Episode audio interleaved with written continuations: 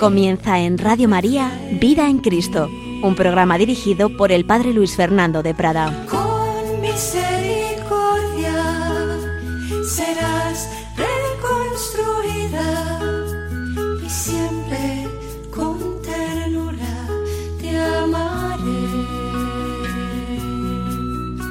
Así dice el Señor. Un cordialísimo saludo, querida familia de Radio María.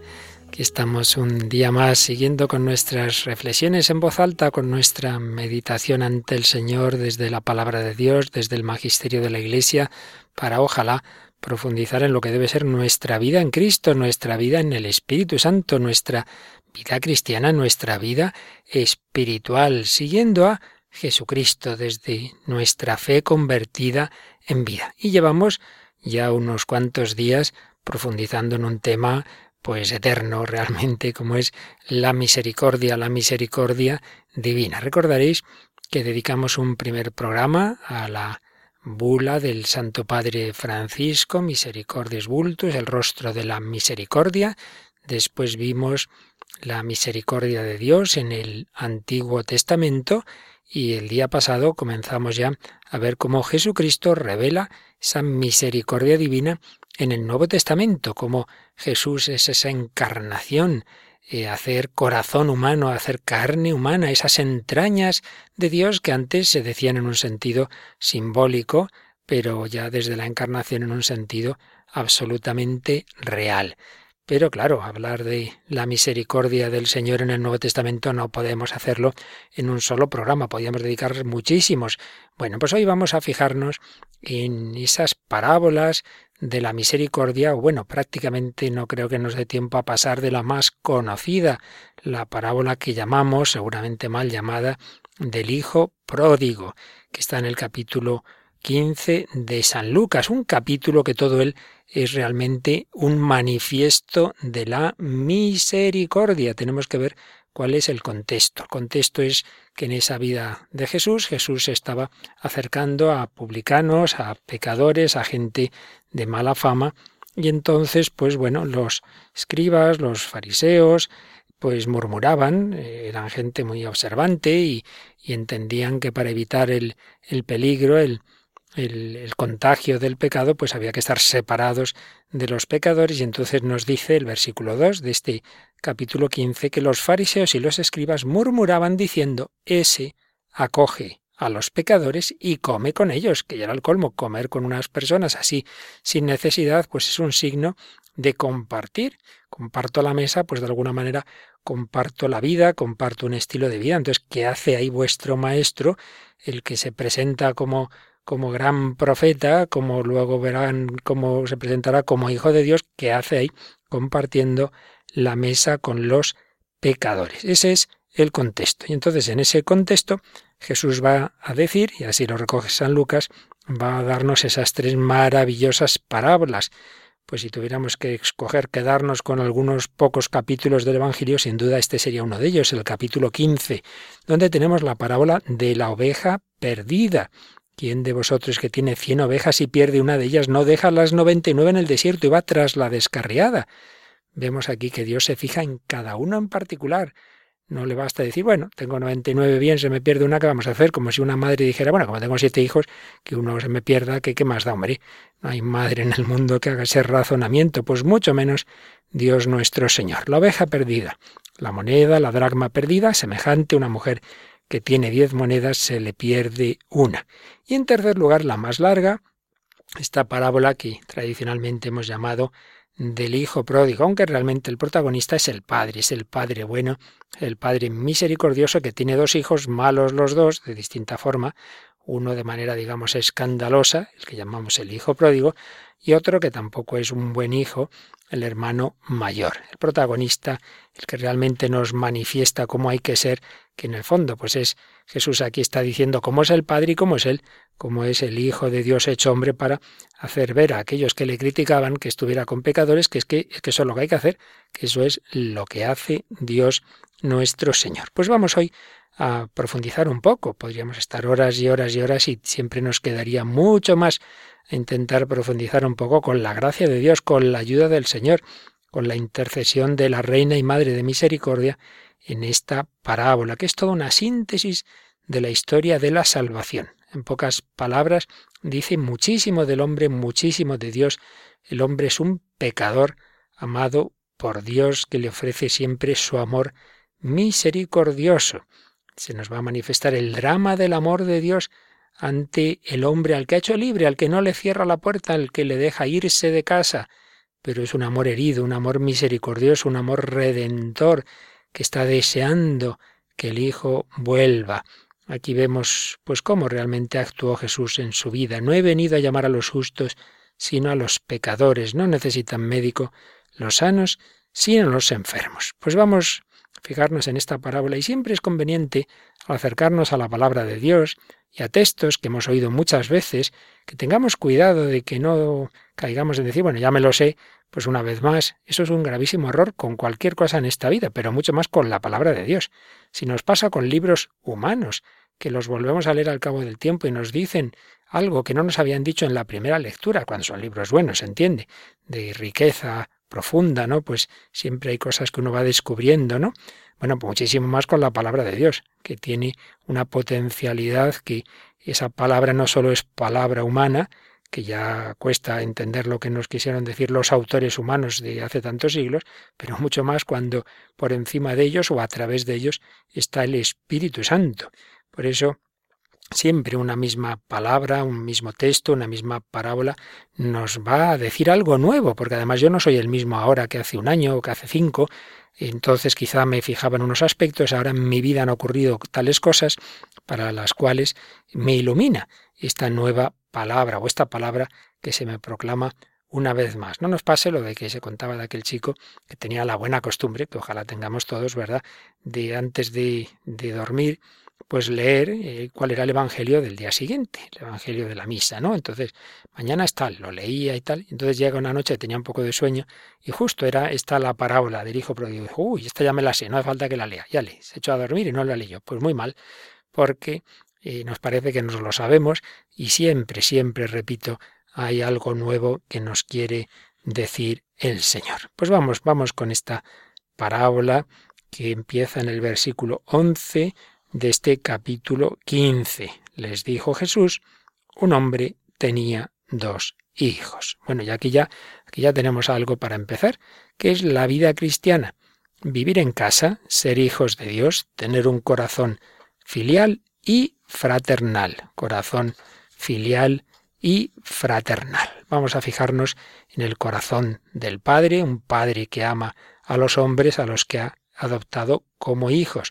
Vamos a fijarnos en el corazón de estos dos hijos, el hijo menor, el que llamamos el hijo pródigo, y el hijo mayor. Un padre tenía dos hijos. Vivimos el cristianismo, vivimos en la iglesia así, con una conciencia de filiación o simplemente con una conciencia de obligaciones ante el Señor, ante el Creador.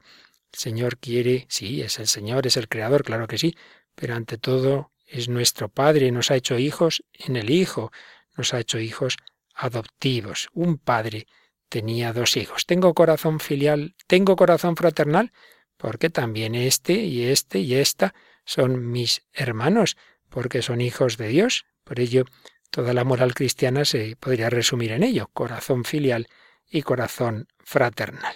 Un hombre tenía dos hijos, y el menor de ellos dijo a su padre, Padre, dame la parte que me toca de la herencia, de la fortuna. El padre les repartió los bienes. No muchos días después, el hijo menor, juntando todo lo suyo, se marchó a un país lejano, y allí derrochó su fortuna viviendo perdidamente. Pero no corramos. Fijémonos en cómo le dice este hermano, este hijo menor, Padre, dame la parte que me toca de la fortuna. Bueno, antes de, fijarnos en ello, podemos ya pensar que obviamente cuando este hijo se marcha de casa no fue así de repente, un día se enfadó y da un portazo. Pues ya podemos suponer que sería un proceso. El hijo no estaría a gusto en casa, le caerían mal las cosas que, que decía su padre, se sentiría ahí pues como esclavizado, tampoco tendría una relación con, con, su hermano. Bueno, pues aquí vemos esa pendiente inclinada que muchas veces lamentablemente podemos, podemos tener en, en, la iglesia. Sí, uno está en la iglesia, uno va a misa, pero bueno, va porque, bueno, por un poco por obligación, porque lo dice mi mujer, o porque lo dice mi marido, porque lo dicen mis padres, o por los niños, pero, pero va a regañadientes, ¿no? No es que esté a gusto. Quien dice la misa, pues dice cualquier otro, cualquier otra dimensión de la vida cristiana. Se hace pues por obligación, pero no sale de dentro, no, no sale de un corazón filial. Claro, estamos en una pendiente inclinada para cada vez sentirnos más incómodos, más a disgusto, llega la ocasión, llega una tentación y se acabó. No ha sido de repente un día, sino un proceso. De ahí la importancia de, vivir una vida espiritual, de estar unidos al Señor, porque si no, pues a todos nos puede llegar esa ocasión en que nos iremos, nos iremos de casa. Padre, dame la parte que me toca de la herencia. Es como decir por mí como si tú hubieras muerto. Es tremendo, es tremendo. Es decir, pues si, si tú hubieras muerto yo heredaría, bueno, pues ya está, yo me voy de casa, yo ya heredo, dejar el hogar. Y fijaos que, que va a vivir perdidamente con los propios bienes que ha recibido del Padre. Y es así. Nosotros como pecamos, pues con lo que nos ha dado Dios, con nuestra inteligencia, con nuestra voluntad, con nuestro cuerpo, bueno, todo eso nos lo ha dado Dios. Y ofendemos a Dios con los bienes que Él nos ha dado. Y es como si le dijéramos, mira, para mí como si no existieras, como si estuvieras muerto. Bueno, mucha gente vive así, como si Dios no existiera. Dame la parte de herencia que me corresponde, es como si te hubieras muerto, pues es como un Dios que no cuenta en mi vida. Y viene a ser decirle a Dios, mira, contigo en casa yo no soy feliz y no te necesito para ser feliz, yo me voy a buscar la felicidad fuera. Lo pasaré mejor fuera que aquí en casa. Dejar el hogar, pues son esos hijos que matan a disgustos a sus padres viniéndoles a decir algo así. Aquí en casa yo no estoy a gusto, yo no soy feliz, me voy a buscar la felicidad por otros lados, hay gente que me quiere más que vosotros y entonces me marcho. Pues cuántas escenas le vienen a uno a la mente de situaciones dramáticas que, que, ha oído contar a padres, a madres, muchas veces con lágrimas en los ojos, ante esas situaciones duras de, de hijos que, que, no, que no captan ese amor de sus padres y dejan, dejan el hogar. Bueno, pues eso es lo que hacemos todos nosotros con Dios cuando vivimos en el pecado. Es como decirle a Dios, yo no creo que tú me quieras hacer feliz, yo no creo que siguiendo la moral cristiana, el Evangelio, vaya a ser feliz, entonces voy a probar a hacerlo a mi aire. Voy a vivir de otra forma. Aquí están esos, como digamos, deseos de aventuras. A veces una persona que lleva años en la iglesia, pues le entra una especie de adolescencia retrasada, incluso le puede pasar a un sacerdote, un religioso, una religiosa. Claro, yo no hice esto, yo no hice lo otro, a lo mejor por eso no estoy a gusto, a lo mejor por eso no soy feliz. Y, hay, digamos, una parte salvaje en nosotros mismos que nunca muere del todo y que de repente se revela y, y quiere, pues, pues tener experiencias extrañas y, bueno, nos puede pasar desde muchas circunstancias, pero al final siempre es lo mismo, es no creernos que Dios nos quiere y nos puede hacer feliz él solo. Entonces yo necesito otras cosas, necesito otras experiencias. Deseo de aventuras. ¿Será verdad la felicidad que promete el erotismo, que, promete el alcohol, que promete el vicio? Voy a probar. Y no le importa ni su padre ni su hermano. Es el egoísmo del hombre que busca su vida, que busca lo suyo. No es que quiera, digamos, hacer daño a posta, no. Si él pudiera pues hacer eso sin, sin disgustar a su padre, pues lo haría. Suponemos que no se trata de fastidiar, ¿no? Pero, pero implícitamente es como es esa puñalada de decir, como tú no me puedes o no me quieres hacer feliz, pues yo voy a, buscar la felicidad por otro lado. Y entonces dice que se fue a un país lejano y derrochó su fortuna viviendo perdidamente. Luego más adelante veremos, por lo que dice su hermano mayor, pues nada, se había dedicado a los típicos vicios, estar ahí con, con malas mujeres, etcétera, se arruina, en fin, derrocha todo. Bueno, ¿cuántas veces ocurre eso en el mundo de hoy? Se quiere comprar la felicidad y no puede ser. La alegría y la felicidad no se compran, brotan del corazón. Lo que sí se puede comprar es el placer, ese es el prestigio, es la fama, eso sí, eso sí se compra en este mundo en el que tantas cosas tienen precio, pero la alegría honda, la alegría que brota del corazón y la felicidad como gusto por la vida en su conjunto. Eso no, eso no se puede comprar, pero el hombre lo intenta y entonces quiere comprar y quiere comprar el amor, un amor condicional. El amor condicional es te quiero si eres guapo, guapa, inteligente, con buena salud, trabajo, te quiero sí, está esa condición. Y entonces explica Nowen en ese precioso libro que muchos conoceréis, El regreso del hijo pródigo, comentando el cuadro, famoso cuadro de Rembrandt, pues ve cómo aquí aparece ese agarrarnos a lo que el mundo llama claves para la realización personal, acumulación de riquezas y poder, logro de estatus y admiración, derroche de comida y bebida, satisfacción sexual sin distinguir entre lujuria y amor. Con todo esto me esfuerzo para ganarme el derecho a que se me quiera, a ver si así voy a conseguir esa felicidad. Pero lo que ocurre pues no va a ser precisamente eso. Lo que ocurre es que nos, acabamos haciendo esclavos, esclavos, porque si uno quiere comprar el amor, si uno quiere comprar el aprecio, pues al final se hace esclavo de esas personas. Y es que el amor del mundo siempre será condicional, dice Nowen, mientras siga buscando mi verdadero yo en el mundo del amor condicional, Seguiré enganchado al mundo, intentándolo, fallando, volviéndolo a intentar. Estamos en un mundo que fomenta las adicciones, porque lo que ofrece no puede satisfacer en lo profundo de mi corazón. Estas adicciones crean expectativas que no consiguen más que fracasar al intentar satisfacer nuestras necesidades más profundas. A medida que vamos viviendo en un mundo de engaños, nuestras adicciones nos condenan a búsquedas inútiles en el país lejano, obligándonos a afrontar constantes desilusiones mientras seguimos sin realizarnos. ¿Por qué sigo marchándome del hogar donde soy tratado como un hijo de Dios amado incondicionalmente? ¿Por qué? Sigo cogiendo los regalos que Dios me ha dado y utilizándolos para impresionar a la gente, para reafirmarme, para competir por el premio. Es como si quisiera demostrarme que no necesito del amor de Dios, que puedo vivir por mí mismo, independiente.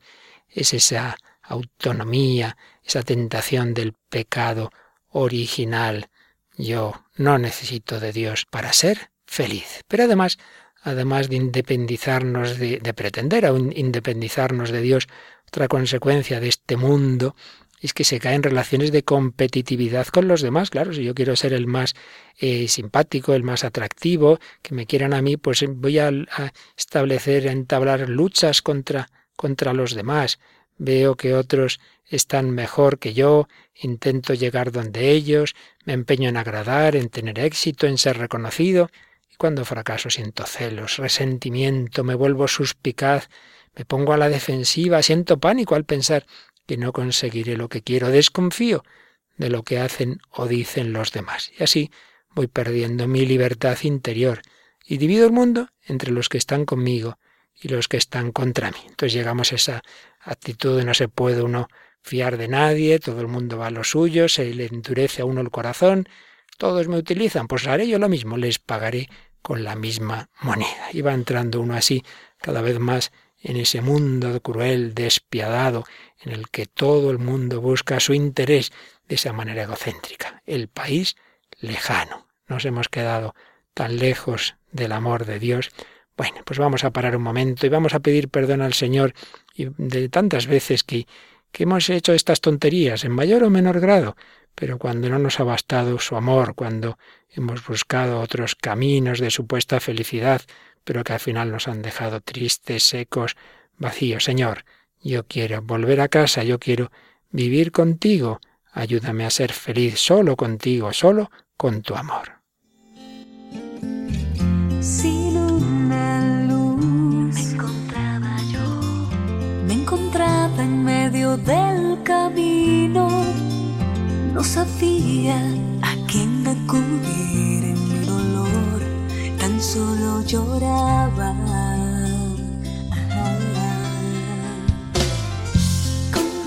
estar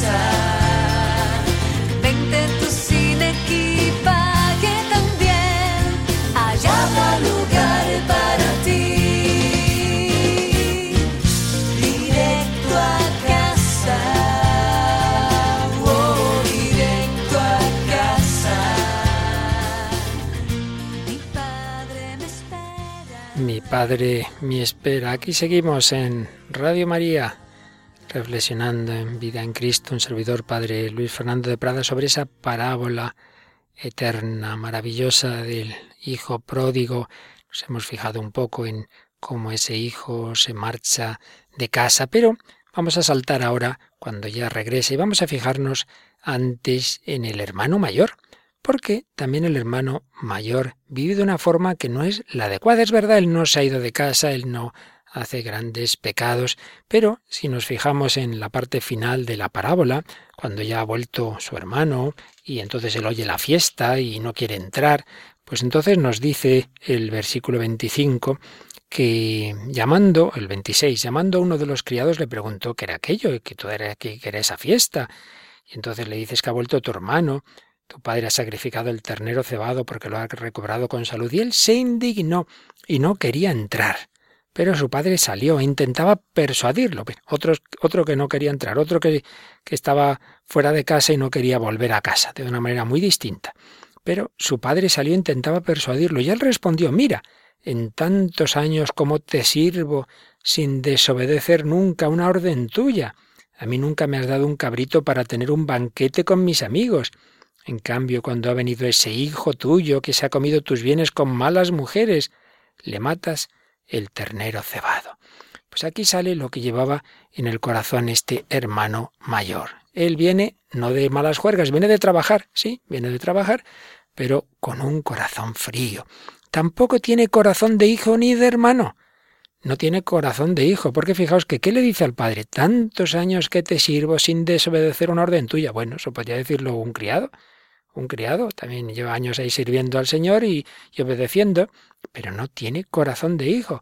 Pues eso nos puede pasar. Uno puede decir, Señor, llevo tantos años yendo a misa, obedeciendo a los mandamientos, o una religiosa, un religioso, llevo tantos años cumpliendo mis votos y tal. Sí, pero podemos haber ido perdiendo el primer amor, haciendo las cosas así por, por obligación, cayendo en esa tibieza, en contentarnos con lo mínimo es ese hermano mayor que, vive justito, justito en gracia, que hace lo justito, que no se entrega, que solo entrega cosas, horas, pero no es ese sacerdote día y noche entregado por completo, sino, oye, que este es mi horario, y hemos terminado, no es ese padre de familia, pues también que se entrega lo que haga falta, sino que es el perfecto mediocre, que, se conforma con, con, lo mínimo. No hay fuego en su corazón, no hay fiesta, no, no goza. Es una vida cristiana a medias que es aburrida. Y esto, repito, puede pasar en la vida seglar, en la vida sacerdotal, en la vida religiosa. Y encima, pues eso, tiene luego un corazón de mal hermano. En vez de alegrarse de que su hermano haya vuelto, pues, pues se le ve ahí la, la envidia, se ve el resentimiento. Es un corazón también herido, no tiene corazón de hijo ni de hermano, es un corazón separado del Padre. Se cree bueno, con derechos y méritos. Esta parábola es muy parecida a la del fariseo y el publicano. El publicano viene a ser el hermano menor, el hijo pródigo, y el fariseo es este hermano mayor. Se cree, se cree mejor, como aquel fariseo que decía, yo ayuno, yo rezo, no soy como ese publicano. Pero es una persona resentida, orgullosa, egoísta. Y cuidado que esto nos puede pasar pues, a los que llevamos años en la iglesia, ¿no? Que uno ya se cree, bueno, yo como llevo toda la vida aquí, se cree uno con derechos ante Dios y ante los demás. Esa frase terrible de un autor francés, algunos creen que aman a Dios porque no aman al hombre, porque no sienten quizá determinadas tentaciones o atractivos, se creen que es por amor de Dios que va, es por frialdad, es por dureza, severidad. Hay ese peligro de, de, ser duros, rigoristas, dejarnos llevar del prejuicio, de la condena, del resentimiento.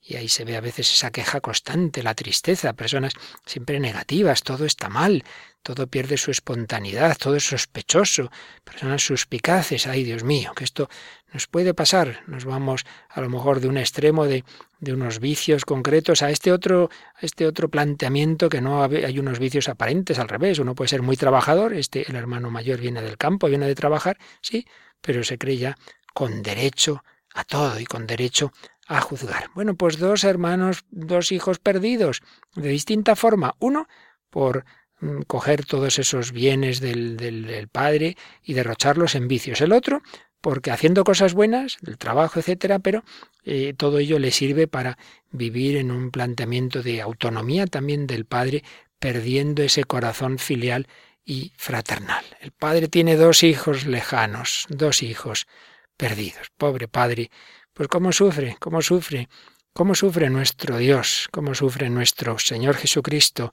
cómo sufre nuestra madre viéndonos así. Pero, pero, el Señor pues tiene sus caminos para hacernos volver, nos va llamando, no nos quita la libertad, no impidió al hermano menor irse de casa, no, no, no cierra la puerta, pero está siempre esperando y, y mandando sus gracias, sus emisarios, sus llamadas. Y bueno, pues ¿qué ocurre?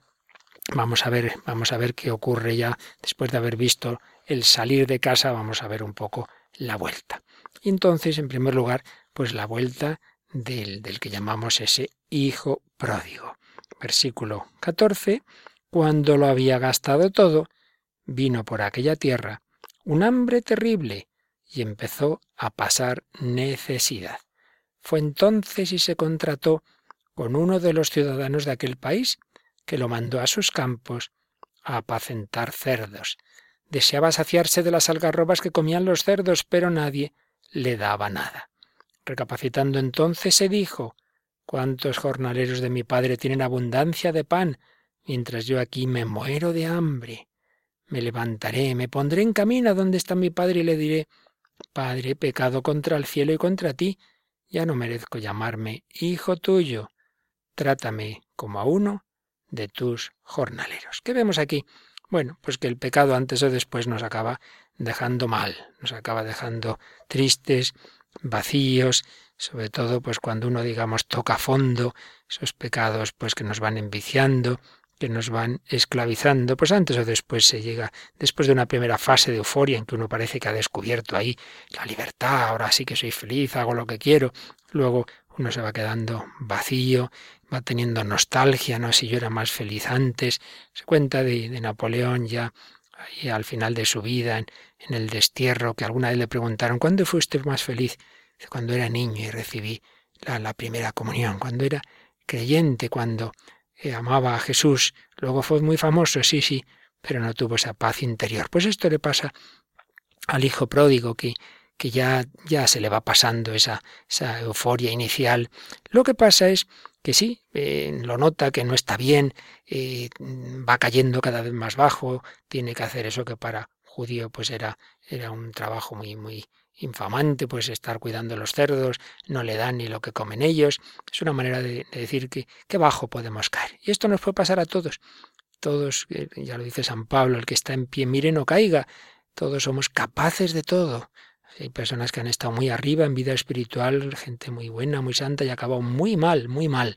Bueno, pues sí, él ya se da cuenta de que no está bien y llega el momento en que hay algo que te dice tienes que volver, pero entonces puede haber dos grandes obstáculos para volver a casa. Uno, aferrarnos a nuestros vicios. Sí, es verdad que esto no me llena, pero uff, dejarlo así. Esto le pasaba a San Agustín, ¿no? Cuando ya quería convertirse, ya quería volver, pero sentía que, que sus vicios, sobre todo de lujuria, le decían, nos dejas, nos dejas, ya no vas a hacer esto, ya no vas a hacer lo otro, vas a renunciar a tal cosa, nos dejas. Nos aferramos a nuestros vicios, a nuestras malas costumbres, a nuestras tibiezas. Pero otro obstáculo, quizá peor, es la desconfianza.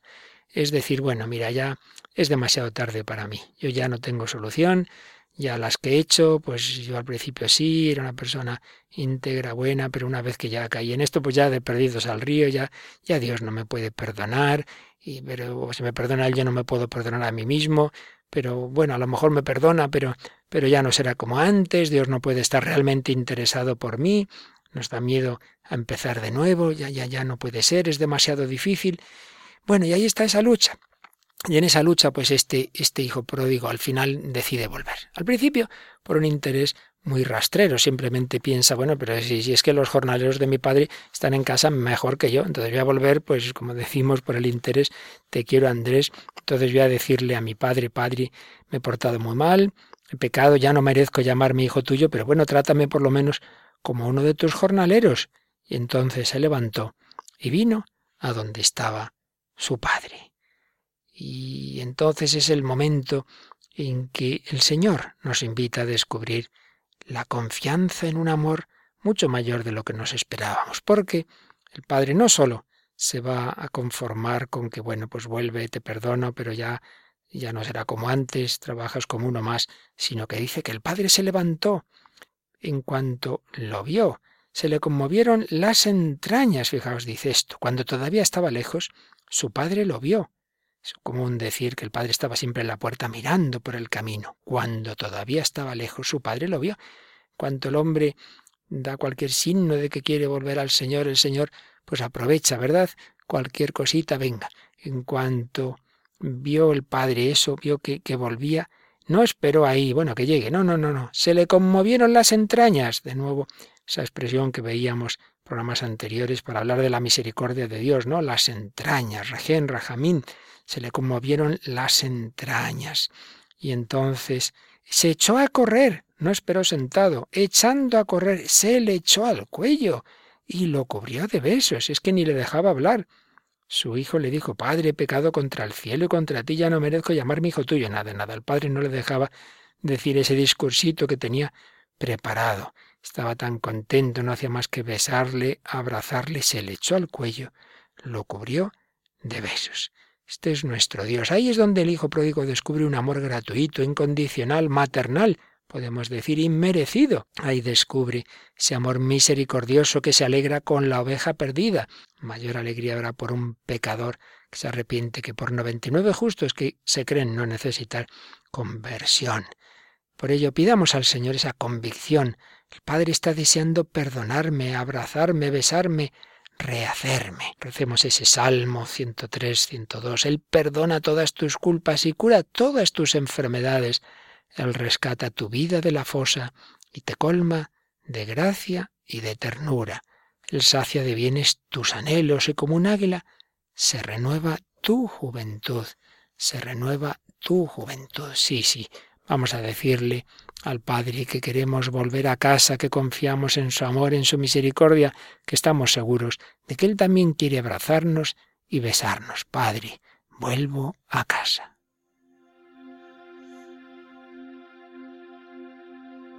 La tormenta terminó, todo es calma siento el calor, vuelvo a casa, aquí estoy, oyes mis pasos, escuchas mi voz. Lejanas tierras, mi cuerpo dejó otros amores mi alma busco, no encuentro reproches, te veo reír. Estaba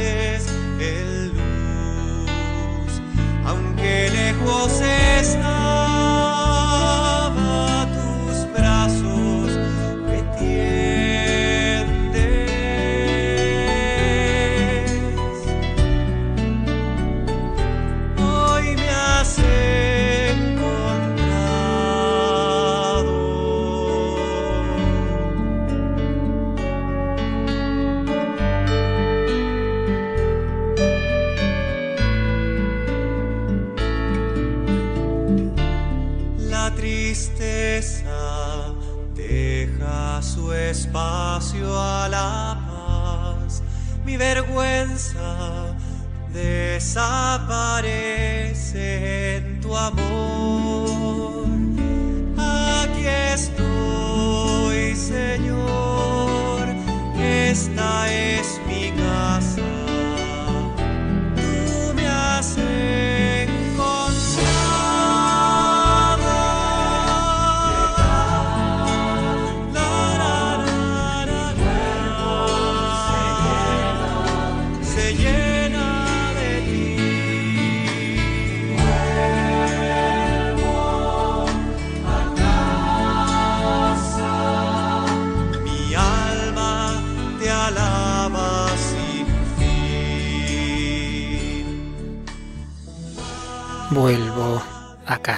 Dejamos el hogar, dice Henry Nowen, dejar el hogar es negar la realidad espiritual de que pertenezco a Dios con todo mi ser, de que Dios me tiene a salvo en un abrazo eterno, de que estoy grabado en las palmas de las manos de Dios. Dejar el hogar significa ignorar la verdad de que Dios me ha moldeado en secreto, Significa vivir como si no tuviera casa y tuviera que ir de un lado a otro tratando de encontrar una. Pero el Padre quiere que volvamos y al volver a casa oigo una voz que dice, Tú eres mi Hijo amado, en quien me complazco. La misma voz que dio vida al primer Adán y habló a Jesús el segundo Adán. La misma voz que habla a todos los hijos de Dios y los libera de tener que vivir en un mundo oscuro. Dice Nowen, yo he oído esa voz. Es la voz del amor que no deja de llamar, que habla desde la eternidad. Cuando la oigo sé que estoy en casa con Dios y que no tengo que tener miedo a nada. Jesús me hizo ver claro que yo, lo mismo que Él, tengo en mi casa junto al Padre. Pidiendo al Padre por sus discípulos, dice, ellos no pertenecen al mundo, como tampoco pertenezco yo. Haz que ellos sean completamente tuyos. Estas palabras revelan cuál es mi verdadero hogar, mi auténtica morada, mi casa. La fe es la que me hace confiar en que el hogar siempre ha estado allí y en que siempre estará allí. Las manos firmes del Padre descansan en los hombros del pródigo en una bendición eterna. He abandonado el hogar una y otra vez, he huido de las manos benditas y he corrido hacia lugares lejanos en busca del amor. Esta es la gran tragedia de mi vida y de la vida de tantos que encuentro en mi camino. Pero la gran cuestión no es cómo puedo encontrar a Dios, sino cómo puedo dejar que Dios me encuentre. No es cómo voy a amar a Dios, sino cómo voy a dejarme amar por Dios. Dios es el Padre que busca a sus hijos, vela por ellos, corre a su encuentro, los abraza, les ruega, suplica y anima a que vuelvan a casa. Dios desea encontrarme tanto, si no más, mucho más, como yo deseo encontrar a Dios. Sí, Dios me necesita tanto como yo a Él. Ya se entiende, no por necesidad metafísica, sino por amor. Dios no es el patriarca que se queda en casa, inmóvil, esperando a que sus hijos vuelvan. Por ello, pidamos al Señor esa confianza. El Señor me busca mientras que yo me escondo. Cuando sea capaz de mirar con los ojos de Dios y descubra su alegría por mi vuelta a casa, entonces en mi vida habrá menos angustia y más confianza. ¿No sería bueno aumentar la alegría de Dios, dejándole que me encontrara y me llevara a casa y celebrara mi regreso con los ángeles? ¿No sería maravilloso hacer sonreír a Dios? ¿Puedo aceptar que merece la pena que se me busque? Pues claro que sí, esta es la clave, creer que yo puedo alegrar el corazón de Dios. Y esto es lo que pasa en esta parábola. El padre está lleno de alegría y cuando el hijo tenía ya preparado ese discursito, Padre, ya no merezco que me trates como un hijo tuyo, ¿qué dice el padre?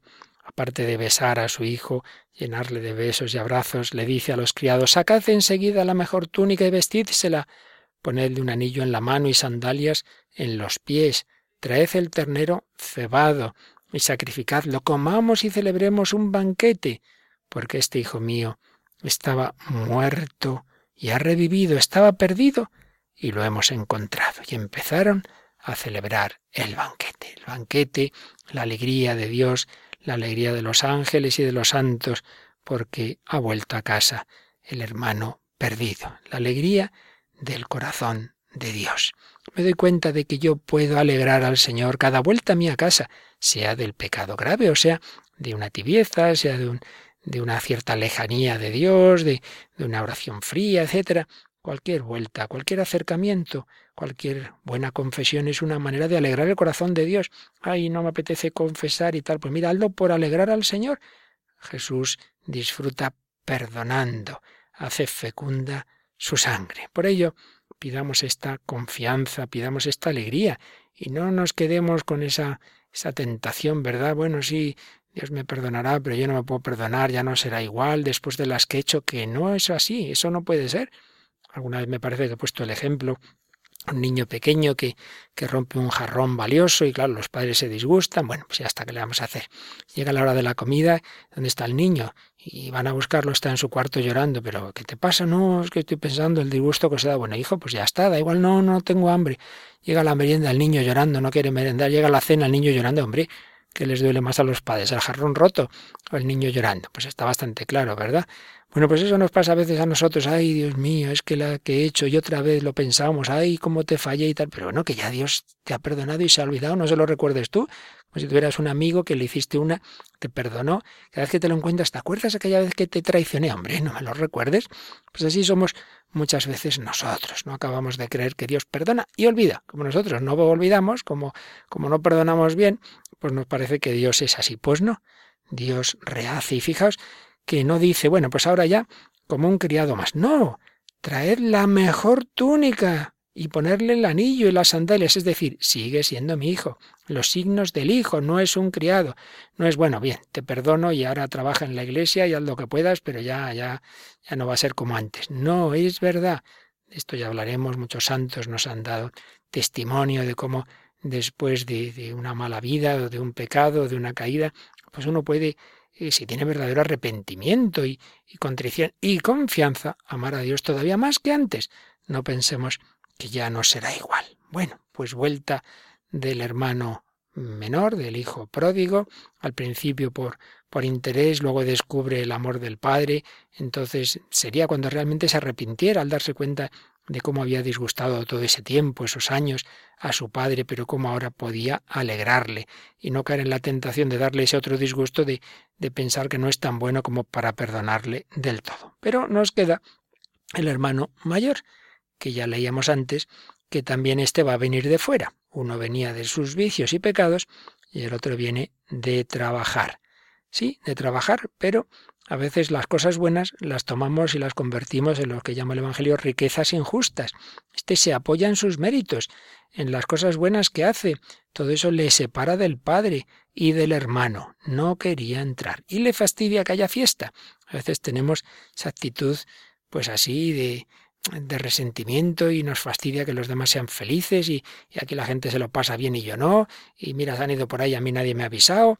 Estas actitudes son, son malas y a veces pues sí, se dan, pues claro, dentro de la iglesia, porque no, no somos santos porque estemos en la iglesia, y hay peleillas en la parroquia, y mira esta, y, y el párroco le encomienda a no sé quién que lea, y a mí no, pues será que, que a mí me tienen aquí marginado, marginada, estas cosas que, que, que nos quitan la alegría. Y este, pues ahora le fastidia que haya ese banquete, no quiere entrar, y en vez de alegrarse, se indignó, se indignó. Y el padre, como recordábamos antes, salió siempre se humilla al Padre, siempre se abaja, es el Padre el que sale, el Padre sale. Y entonces cuando el, el, hijo mayor le dice eso de tantos años sin desobedecerte y nunca me has dado un cabrito para tener un banquete, en cambio a este hijo tuyo, pues sí, entonces ¿qué le responde el padre? Hijo, hijo, tú siempre estás conmigo y todo lo mío es tuyo, qué maravilla. Estás quejándote de que no te he dado esto o lo otro, pero si todo lo mío es tuyo, pues cuando quieras ahí lo tienes. Es que no has tenido confianza, veis, no tenía, no tenía corazón filial, no tenía corazón de hijo, sino de, criado, de esclavo, y no se atrevía a decir las cosas. Todo lo mío es tuyo, tú siempre estás conmigo. La vida cristiana no es cumplir las órdenes de un Dios lejano, es intimidad de amor con el Padre Celestial. Y si no, pues eso, acabamos viéndole como un déspota, como pasa en nuestro mundo de hoy, la imagen de un Dios lejano, severo, que viene a fastidiarnos la vida. No, tú siempre estás conmigo y todo lo mío es tuyo. Pero era preciso celebrar un banquete y alegrarse, porque este hermano tuyo estaba muerto y ha revivido, estaba perdido y lo hemos encontrado. El, el hijo mayor dice, ese hijo tuyo. Y el padre le dice, este hermano tuyo. Veis, no tiene corazón filial ni fraternal. Se había olvidado de que es su hermano y el padre se lo recuerda, este hermano tuyo. Pero ¿cómo es que no quieres a tu hermano? ¿Cómo es que no te alegras de su vuelta? Todo es puro don del amor de Dios. Dios nos ama a todos con amor, con amor incondicional. Por eso tenemos que pedir descubrir ese amor de Dios. En Dios todo el mundo es amado personal y gratuitamente, todos. Zaqueo el rico y el leproso y la samaritana y la adúltera, Mateo el publicano, Pedro, Juan, los buenos y los malos. Todos somos amados gratuitamente, misericordiosamente, todo es puro don de amor, un don que debo celebrar con alegría. Fijémonos en lo positivo de los demás, no seamos quejosos, hablemos de la bondad y de la belleza, no estemos siempre con esos planteamientos negativos, cenizos, de estar siempre sacando lo negativo de todo. Bueno, pues dos hijos, los dos se alejaron de distinta forma, uno con sus vicios y pecados, otro haciendo cosas buenas, pero que le llevan a la soberbia, que le llevan al corazón duro, y el Padre que los ama a los dos. Por eso veis, el verdadero protagonista es el Padre, el Padre que nos ama a todos, que ama a los que se han alejado de manera escandalosa y que nos ama también a los que podemos estar en la iglesia, pero, pero podemos habernos entibiado, tener un corazón duro, soberbio. El Padre, el Padre que bendice, el Padre que ama incondicionalmente. Es ese Padre que del que dice San Juan Dios nos amó primero, con un amor incondicional, que sabe que lo que da podemos usarlo mal, con la herencia, el hijo menor se, se echa a perder, pero no le importa. Un padre que respeta nuestra libertad, que le deja marchar al menor y que ve también la dureza del corazón del mayor, un padre que calla, que sufre y espera, pero un padre que siempre vive vuelto hacia el hombre, que está esperando el menor gesto para acercarse, para salir al camino corriendo y abrazar al hijo pródigo o para salir fuera de la fiesta e intentar que entre ese hermano mayor. El Padre va derecho a buscarte, busca tu intimidad, tu cariño, tu ternura, ser hijos, aprender a mirarnos a nosotros mismos como Dios nos mira, con misericordia. Y ese banquete es ese signo de la alegría profunda en el corazón de Dios, de la Virgen, de los ángeles, de los santos, es un Dios que siempre soñó con, con darme ese banquete, con todo lo creado, todo lo mío es tuyo. Dios es muy bueno, Dios quiere hacernos inmensamente felices. Somos nosotros los que nos amargamos con la dureza de corazón, con nuestra soberbia, con nuestra falta de amor. Pues se lo pedimos al Señor, saber, saber vivir en ese corazón de Dios, saber vivir en el corazón de María, volver a casa y ayudar y ayudar a que vuelvan los demás, confiar, confiar en ese amor misericordioso, confiar que este amor de Dios que nos muestra esta parábola es ese amor que se hizo carne en el corazón de Cristo. Corazón de Cristo, sálvame, corazón de Cristo, que yo confíe en ti, corazón de Jesús, en ti confío, porque creo en tu amor para conmigo. Corazón de Cristo, amame. Corazón de Cristo, enamórame. Corazón de Cristo,